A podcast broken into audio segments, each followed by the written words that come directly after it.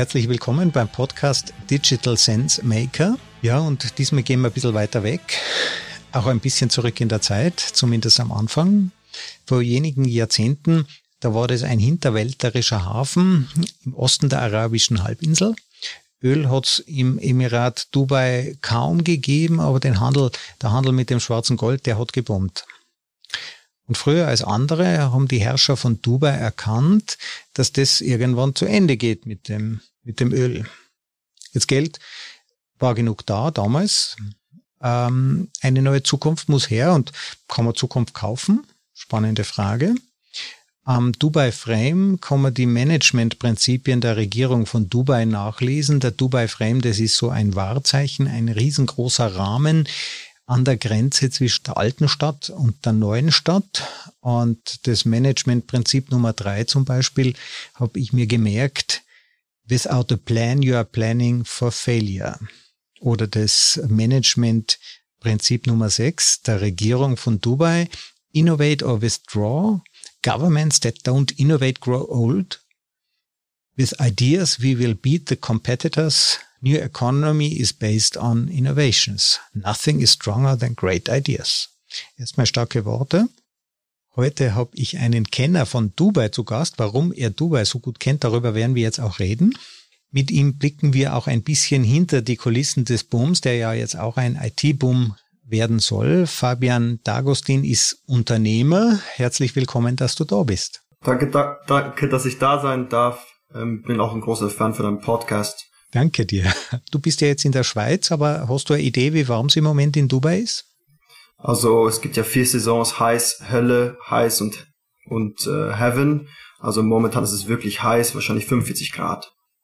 Ah ja, da laufen dann die Klimaanlagen. Genau. Und rund, rund um die Uhr. Ich war ähm, heuer im Frühjahr auf einer Konferenz zum ersten Mal äh, in Dubai. Da haben wir uns auch dort äh, getroffen. Wie bist denn du nach Dubai gekommen? ähm, durch meine Eltern. Ich bin eigentlich in Dubai geboren, meine Schwester in Saudi vor mir. Und ähm, da habe ich auch viele Jahre in meiner Jugend auch dort verbracht, mit Schule. Und ähm, genau, dann seit letzten, da war ich dann wieder in fünf Jahren, bin ich dann wieder zurückgegangen nach Dubai, habe dann eine Firma aufgemacht und ähm, ja, jetzt wieder nach Europa gekommen. Aber die, der Wandel von Dubai ist wirklich der Wahnsinn gewesen, von äh, einer winzige kleine Stadt mittel, mitten in der Wüste zu einer Metropolis geworden und die probiert sich zu, die probieren das zu einer futuristic Destination zu bauen. Wirklich die, die Stadt der Zukunft. Ja, also du bist in Dubai geboren, total äh, spannend. Dein Vater hat ja mit aufgebaut, äh, dieses äh, Land, diesen Ort, dieses Emirat. Ähm, du bist dort zur Schule gegangen. Wie ist es denn ähm, dort zur Schule zu gehen?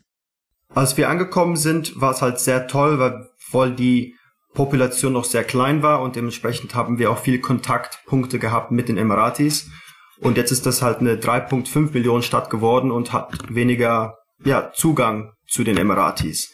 Ähm, es war auch ganz am Anfang, war es auch sehr cool, oder zumindest mit meiner Freundesgruppe, ähm, westlich zu sein. Da wollte, da wollte fast jeder ein Engländer sein. Also jetzt immer noch sprechen die meisten oder meine Freunde zumindest besser Englisch als Arabisch.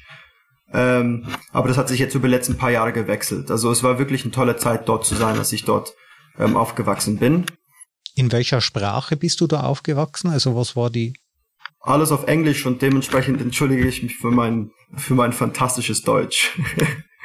Wie schaut denn jetzt der Kontakt aus? Also ähm, gibt es ja sehr, sehr viele. Man sieht natürlich äh, Emiratis, man erkennt die auch daran, dass die jetzt diesen, dieses weiße Kleid tragen und den, äh, diese, diesen ganz speziellen Kopfschmuck. War das immer so?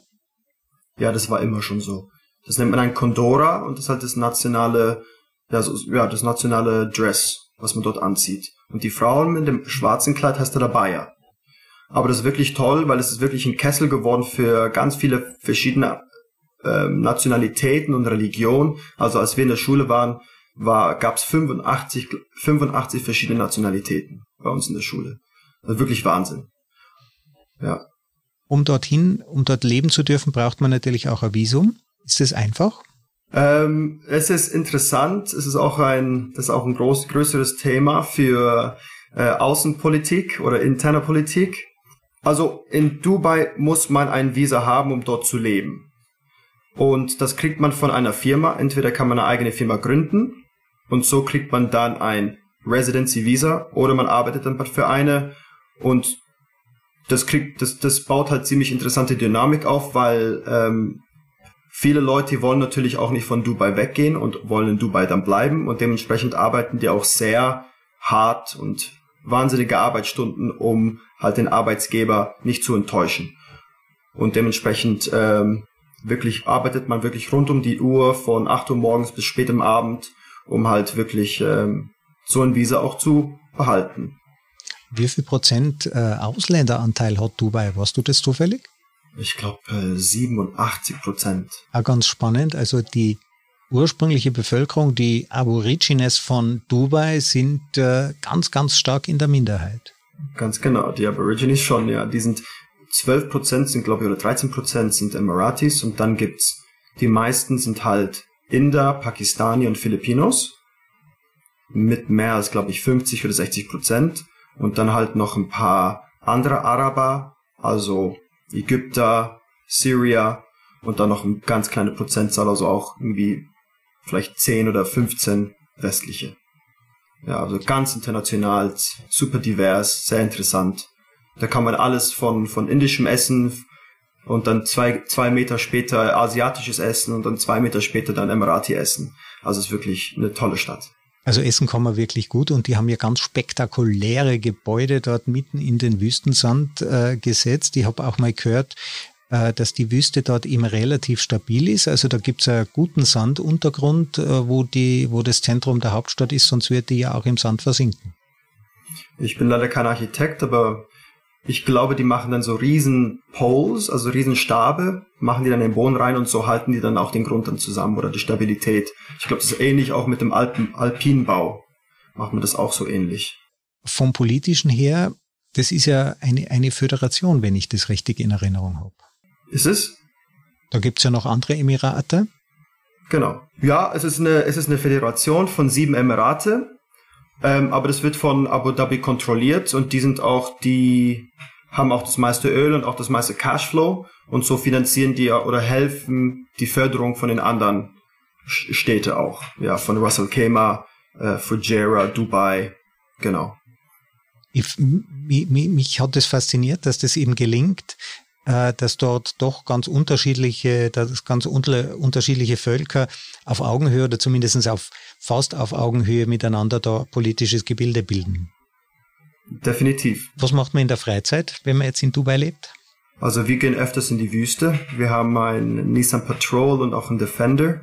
Und dann fahren wir dann wirklich für zwei Tage in die Wüste, machen ähm, Camping und machen wunderschön Feuer und dann fahren wir dann halt wieder nach Dubai, in die Richtung Dubai und springen dann ins Wasser. Also wirklich in einem Tag hat man ganz verschiedene Arten von Naturgebieten. Das ist wirklich inspirierend und dann wir leben zum Glück irgendwo äh, in der Nähe von einem Golfplatz, ist also sehr grün.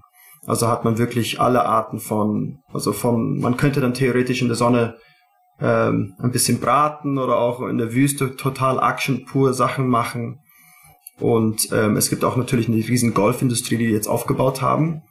Ähm, Commerce und Retail ist natürlich das eigentliche Geschäft, was die natürlich aufbauen wollen, ähnlich wie McDonald's. McDonald's ist ja nicht ein Food and Beverage Firma, sondern eigentlich ein Real Estate Business.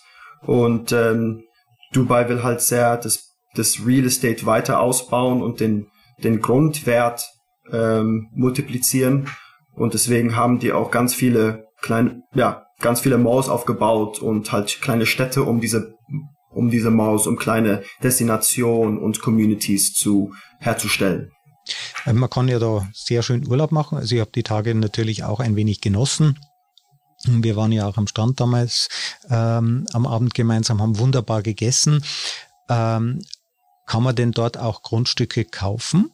Man darf. Also es gibt von Imar und Nakil, ich weiß nicht, ob die das sagen, aber das sind Property Developers und die haben, man kann als westlicher oder nicht Emirati für 90 oder 99 Jahre lang ein Grundstück kaufen innerhalb dieser Destination oder die, diese Property-Gelände.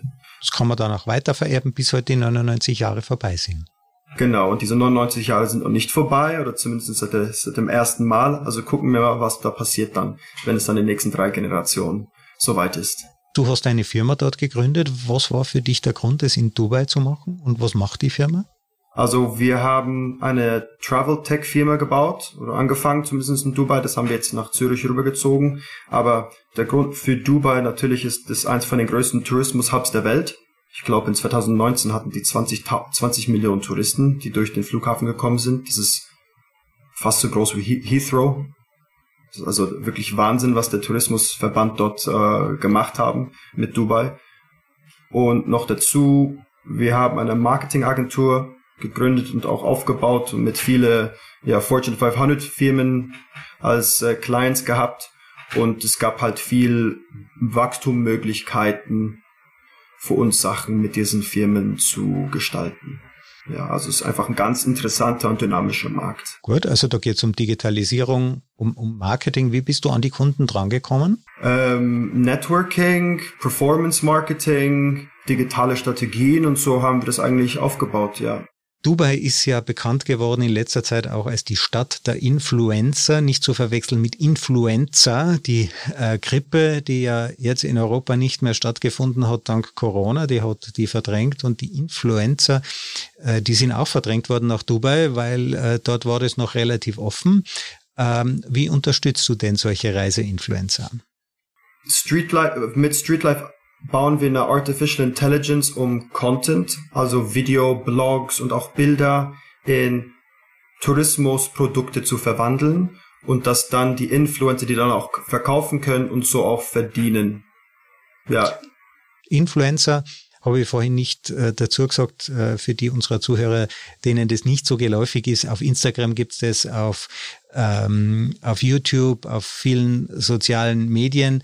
Das sind also Einzelpersonen, die ihr Leben verfilmen, zum Beispiel wie sie mit Technik umgehen und die auspacken. Aber es gibt eben auch welche, die ihre Kamera mit auf Reisen mitnehmen und sehr viele schöne Reiseberichte publizieren.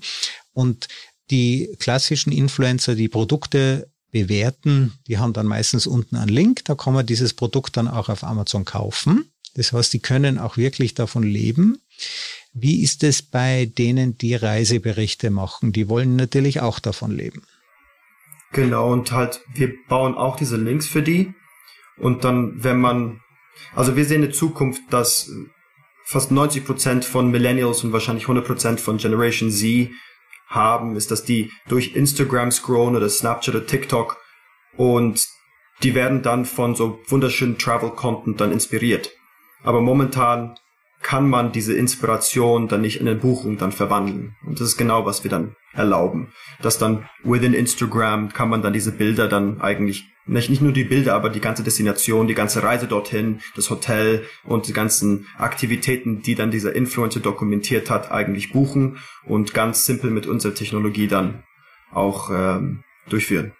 Wenn mir jetzt zum Beispiel ein Reisevideo, so mache ich das auch, bevor ich irgendwo hinfahre, das war jetzt heuer im Sommer in Südfrankreich, dann schaue ich mir auch diese Videos, schaue ich mir Videos dieser Destinationen an und wenn die gut moderiert sind, gut erklärt sind, dann merke ich mir die Plätze und die Orte und was halt interessant ist anzusehen. Und dieser Influencer, der das Ganze produziert hat, der auch darüber redet, der kann jetzt erstmal nicht sagen, gut, äh, wir machen jetzt mit dem Campingplatz einen Deal und wir machen einen Deal mit diesen und jenen Hotels, weil, obwohl es uns dort sehr gut gefallen hat. Wir würden die gern bewerben, aber aber eigentlich wollen wir natürlich auch davon leben können, von unserer Arbeit. Äh, und da müsste der jetzt jedes Hotel einzeln anrufen und sagen, ja, ich habe jetzt ein tolles Video über dich gemacht und bitte, wenn sich da jetzt jemand meldet, dann sagt das Hotel, ja, aber woher soll ich denn wissen, welche meiner Buchungen kommt da drüber und wie läuft jetzt dieser Prozess konkret ab mit Street Life? Dieser ganze Prozess, den du gerade erklärt hast, ist, was wir simplifizieren.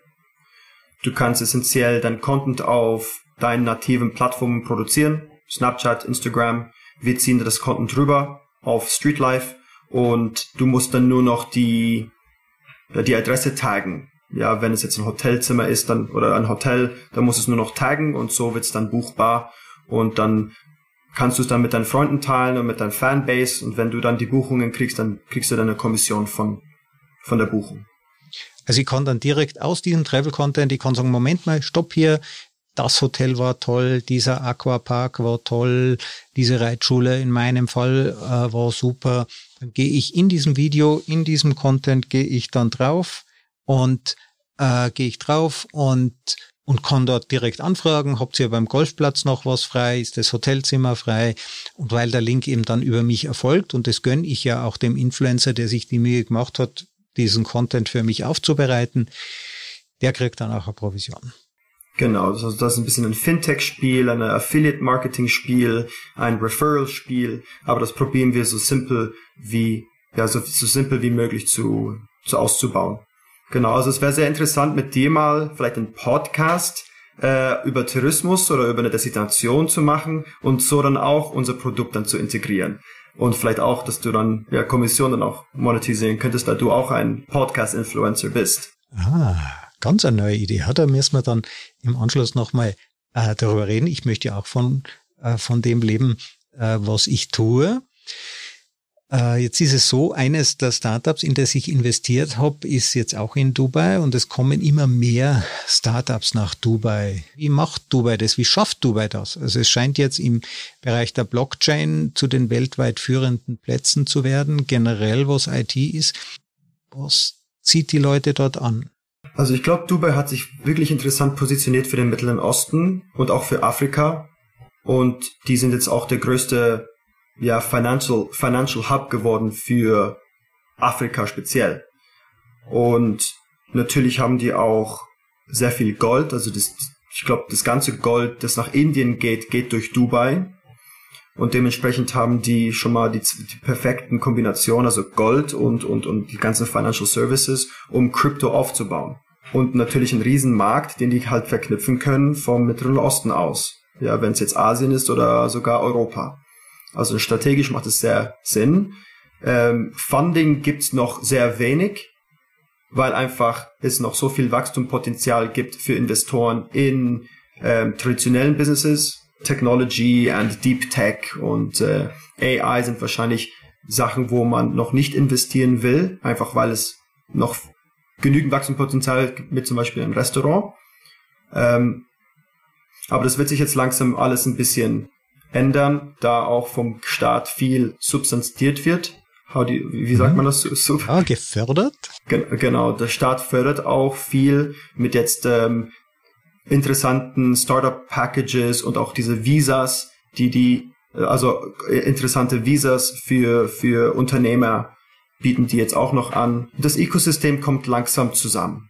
Und noch eine andere Sache ist, dass die auch einen wahnsinnigen Pull haben für Talent aus dem, aus Asien raus. Also die besten indischen Gehirne fliegen nach Dubai rüber, um dort mit solchen Firmen zu arbeiten. Okay, und die haben natürlich als äh, Drehkreuz, als Attraktionspunkt für unterschiedlichste Nationen, haben die natürlich auch die Erfahrung damit und man ist ja per Definition oder die, die meisten dort sind ja in der gleichen Situation. Es sind eben alles Ausländer und das verbindet wohl auch.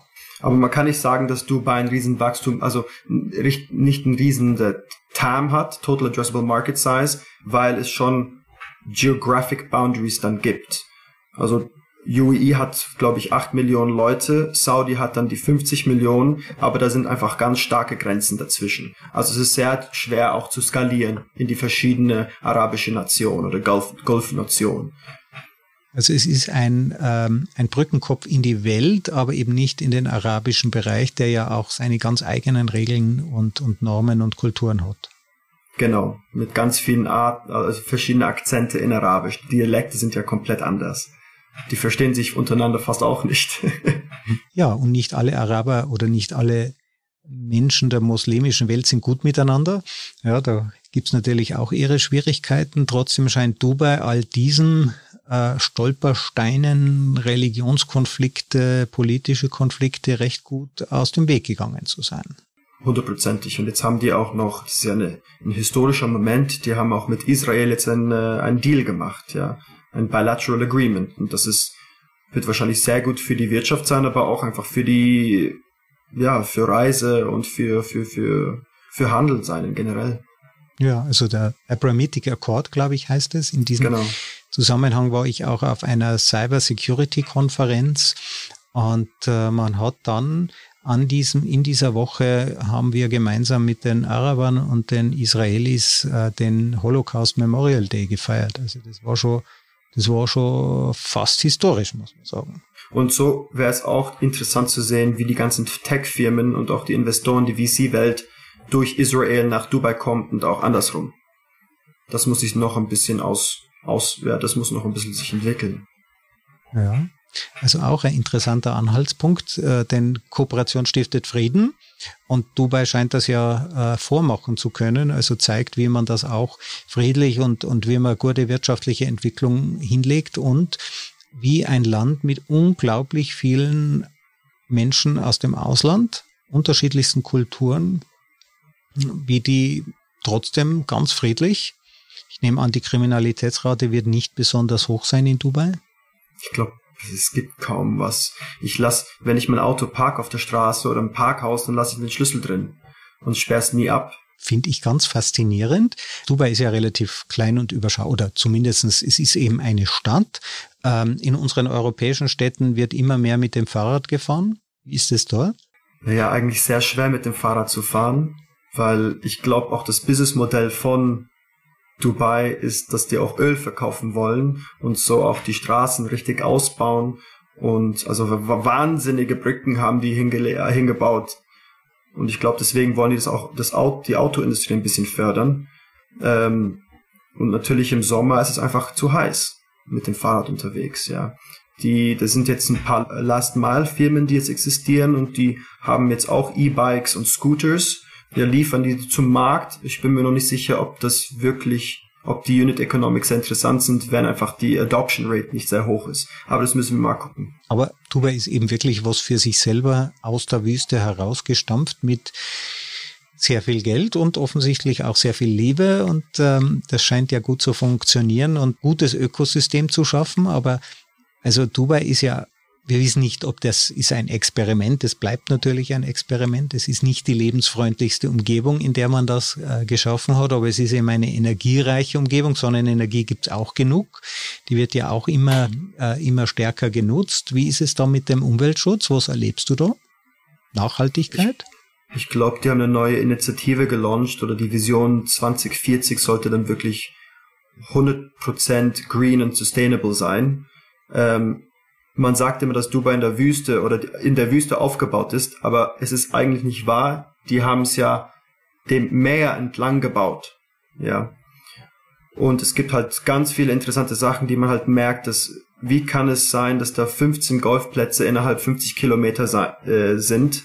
Natürlich, das sind ja Unmengen Wasser, aber auch wahnsinnig viel Grün geworden ja, die ganzen, die ganzen Tiere haben sich verändert. Es gibt jetzt wunderschöne Vögel, die jeden Morgen äh, schön singen.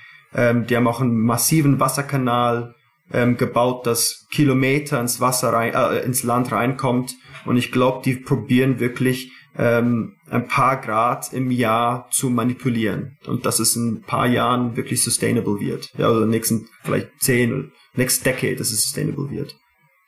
Ja, man braucht eigentlich nur Sonnen- und Sonnenkollektoren und der Strom aus Sonnenenergie mit äh, Photovoltaik ist mittlerweile die billigste Art und Weise, äh, Strom zu erzeugen und da braucht man eigentlich nur Sonne und Platz und da ist ja genügend vorhanden. Genau, und wenn die das als größtes Export machen könnten, also Solarenergie, wäre das wahrscheinlich ein fantastisches Businessmodell für die Zukunft.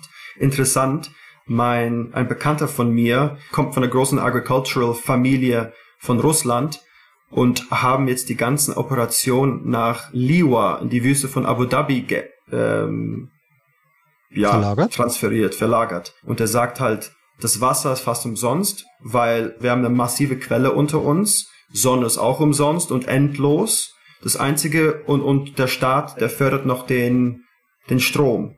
Und dementsprechend ist es eigentlich billiger, dort zu produzieren, in solchen Greenhouses und nach Russland zu fliegen, als eigentlich in Russland zu produzieren und den lokalen Markt dann auch zu äh, anliefern. Das heißt, die Produktion ist relativ gesehen umweltfreundlich, weil die Energie vorhanden ist. Das Einzige ist halt noch die Containerschiffe oder die Flugzeuge, um das dorthin äh, zu äh, transportieren. Aber das stellt natürlich äh, die wirtschaftliche Logik ziemlich auf den Kopf. Genau. absolut. Nachhaltigkeit ist ja immer eine Frage der Energie. Und wenn diese Energie in Zukunft eben umweltfreundlich produziert wird, Photovoltaik, Sonnenenergie, dann ist ja selbst die Klimaanlage nicht mehr äh, umweltschädlich. Ja, aber man hat natürlich ganz ordentliche Temperatursprünge, also weiß ich nicht, 20 Grad äh, im Büro und dann 40 Grad draußen. Äh, wie geht's dir da gesundheitlich damit? Also vor zehn Jahren war es wirklich krass, dass es in den Malls ungefähr 18 Grad war und dann dra draußen war es 50. Und dein Körper spürt es schon, obwohl wir Menschen wirklich Kakerlaken sind und jedem, jedem Wetter überleben könnten, theoretisch. Äh, es macht dich schon sehr müde im Endeffekt. Interessanterweise, viele Leute in Dubai werden krank, weil die ein Vitamin D-Mangel haben. Und Vitamin D kommt natürlich von der Sonne. Aber wieso ist man nicht in der Sonne, wenn es den ganzen Tag, ja, aber wenn, wenn man, wenn, wenn man es die ganze Zeit vor den Augen hat, benutzt man es am Endeffekt nicht. Und das ist halt sehr interessant in Dubai. Ja, auch ein spannendes Zivilisationsproblem im Grunde genommen, denn sonst kriegt man wirklich genügend Sonne. Ähm, jetzt erzähl mal, die Firma Streetlife äh, zurück nach Europa, in die Schweiz, ist ja eigentlich fast der teuerste Platz wieder in Europa, Zürich, ja. Warum der Wechsel? Also in Europa haben wir einfach viel mehr Interesse gefunden von Investoren, erstmal auch von Kunden und hier hat man auch die besten Gehirne der Welt. Oder so sehe ich es zumindestens. Die ETH ist eine sehr bekannte Schule, die pumpen die besten Artificial Intelligence Leute raus und die ganzen Firmen von Google und äh, Google, Microsoft und Amazon stehen auch hier genau vor den Türen und probieren die, probieren die Absolventen einzuklauben. Und deswegen macht es eigentlich für uns einfach Sinn, weil wir brauchen das beste Team und das beste Produkt zu launchen. Und deswegen sind wir eigentlich nach Europa gekommen. Mhm. Ja, weil wenn die mal keine Lust mehr haben, für Amazon zu arbeiten oder für Google, äh, wenn das mal den Charme verloren hat, äh, dann ist es sicher spannend, auch vielleicht Co-Gründer, auch Mitarbeiter in, in, in einem kleinen Startup, in einem überschaubaren äh, Startup zu werden. Die großen Player sind ja schon Industriebetriebe geworden. Ist es oft schon Fahrt. Also ich, ich glaube schon. Ich glaube, es gibt sowieso eine Revolution auf der ganzen Welt für dieses Startup, für Startups und Leute können einfach in den jungen Jahren viel mehr ähm, beim Startup lernen. Und ich glaube, jetzt haben auch die Investoren und auch die Leute verstanden, dass man competitive Salaries geben muss. Und dementsprechend könnte man wahrscheinlich das gleiche verdienen, als wenn man bei einer groß, größeren Firma arbeitet. Aber man kriegt noch ein Equity-Paket und man hat auch wirklich ein Sagen in der Firma und wie die, wie die ausgebaut wird. Und man hat eben nicht nur einen winzigen kleinen Teil, für den man verantwortlich ist bei Amazon für irgendeinen kleinen Abschnitt der Supply Chain oder irgendein Abrechnungsmodul, sondern in einem Startup, da geht es eben um viele verschiedene Dinge und da kann man sich richtig kreativ austoben. Genau, und wie war es bei dir, Christoph, in deinem Startup? Ja, ich habe 2012 nochmal wissen wollen, ob ich das auch noch schaffe. Das war aber eher ein Midlife-Crisis-Projekt. Also so mit 45 habe ich mir ein Bart wachsen lassen und bin in Silicon Valley gezogen. Dort gibt es allerdings noch weniger verfügbare Mitarbeiter, weil natürlich Fachkräftemangel in dem Bereich ist der nackte Wahnsinn. Es herrscht dort aber auch das Mindset. Also die entsprechenden ähm, gesetzlichen Regelungen sind offener. Das gilt ja auch für Dubai, das gilt ja auch für Singapur beispielsweise. Da sind halt einfach ganz andere Voraussetzungen äh, gegeben. Ähm, ich hatte dort auch schöne Investoren. Das war wirklich cool und äh, Förderung aus Europa, Investoren aus den USA. Ja, das klappt überhaupt nicht, weil die österreichischen Fördergeber wollen dann sagen, sie sagen dann, wenn das amerikanische Investment da ist, wenn du das nach drei Monaten ausverhandelt hast, sagen wir dir, ob du das Investment annehmen darfst. Da haben uns die Amis den Vogel gezeigt. Es war aber damals eine Zeit in Europa, dann haben wir eben versucht, in, in Europa Investoren zu finden, aber Europa, europäische Risikokapitalgeber investieren nur, wenn es kein Risiko gibt. Das ist die europäische Form der Risikokapitalgeber. Vor zehn Jahren jedenfalls haben wir das ja so erlebt und dann war das auch schon wieder vorbei. Genau, und ich glaube, das bricht jetzt langsam. Es gibt ja viel mehr LPs, die wirklich in Early Stage Firmen investieren. Und interessanterweise, man sagt halt, dass Dubai so viel Geld hat und dementsprechend muss man das Geld in Dubai dann abholen, aber das stimmt eigentlich nicht für, für Early Stage Firmen, Pre-Seed, Seed und Series A Firmen, aber eher, ja, dass das eigentliche Geld steckt wirklich in, in Amerika und, und Europa noch. Mhm. Ja, also ich finde, es äh, ist ein sehr interessantes Learning, dass dort sehr viel in Real Estate, in Bauprojekte investiert wird, aber eben für die kleinen, also ja, Burj Al Khalifa oder das große, die großen Hotelprojekte dort, das braucht natürlich auch richtig großes Geld. Das kommt ja dann aus den verschiedenen Emiraten oder wer halt dort unten Geld hat investiert. Das ist ja dann nicht nur Dubai. Und das ist ein nachvollziehbares Geschäftsmodell. Und es scheint ja zu funktionieren. Und bis man dann aufs Kleinteilige runterbricht und sagt, na ja, da investiere ich nur zwei Millionen Euro. Ja, das muss man sich auch leisten. Da muss man klein genug sein als Investor, um, um so kleine Deals abschließen zu können. Also das ist gar nicht so leicht. Genau. Und Path to Exit ist ja auch noch nicht wirklich proven. Es gibt, glaube ich, nur zwei oder drei Blockbuster Exits in der Tech-Szene mit ähm, Suk zu Amazon, Kareem zu Uber Mhm. Und demens dementsprechend, ich meine, wenn man auch nur zwei Millionen investieren muss, wie, wie kriegt man eigentlich das Geld, wenn da kein Path to Exit ist? Ja, IPOs gibt's noch nicht, noch gar keine, glaube ich. Im Tech und Exits halt in großen Firmen nur zwei. Also der äh, Markt dort, die Entwicklungsstufe, die Reifegrade sind noch nicht sehr ausgereift. Was war das? Was waren das für Startups? Zug? Was macht? Was hat das gemacht oder was machen die? Also Souk ist halt das arabische Wort für Markt und die haben das an Amazon verkauft. Das war einfach der, der, der erste Marktplatz. Ja. Mit Next Day Delivery und Cash on Delivery. Weil Cash on Delivery ist eben ziemlich interessant. Ähm, Im Mittleren Osten zahlen noch die Le meisten Leute mit Cash. Also das war wirklich eins von den Innovationen, die die in den lokalen Markt ja dort reinbringen verstehe das richtig? Das heißt, da kommt dann jemand, der steht bei mir an der Tür, der hat meine Amazon oder meine entsprechende Lieferung, weiß ich nicht, Gartenstuhl und sagt dann, okay, das kostet jetzt aber so und so viel und dann zahle ich das auch in bar. Genau. Genau. Und die andere Firma war halt natürlich Kareem und Kareem ist das, die, die lokale Version von Uber. Anstatt von Get Your Ride Knopf steht da Yalla. Ja. Also schon, schon lustig und super ausgeführt. Hast du eine Idee, warum Amazon dann nicht einfach sagt, das können wir auch, da gehen wir in den Markt direkt rein? Es gibt ja viele Gründe dafür, aber glaube ich einfach Market Expansion. Ja.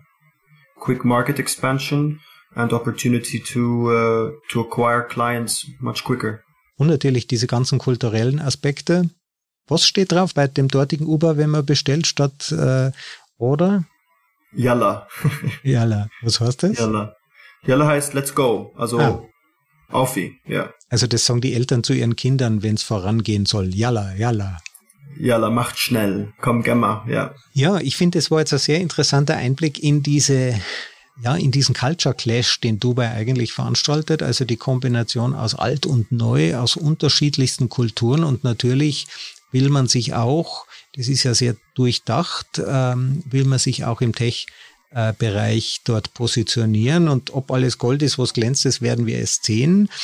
Fabian D'Agostin, vielen herzlichen Dank, dass du beim Podcast Digital Sense Maker dabei warst. Vielen Dank, dass ich da sein durfte und ich hoffe, ich konnte eine interessante Perspektive zu der ganzen Geschichte und unser Thema beitragen. Street Life gibt es ja dann auch einen Link unten in der Podcast-Beschreibung. Wann geht das online? Wann kann man das nutzen? Wir haben jetzt schon eine Public Beta App, die draußen ist. Aber ich glaube, in den nächsten vier Monate werden wir dann wirklich mit Product 1.0 auf den Markt kommen. Gut, dann Fabian, viel Erfolg. Dankeschön, vielen, vielen herzlichen Dank.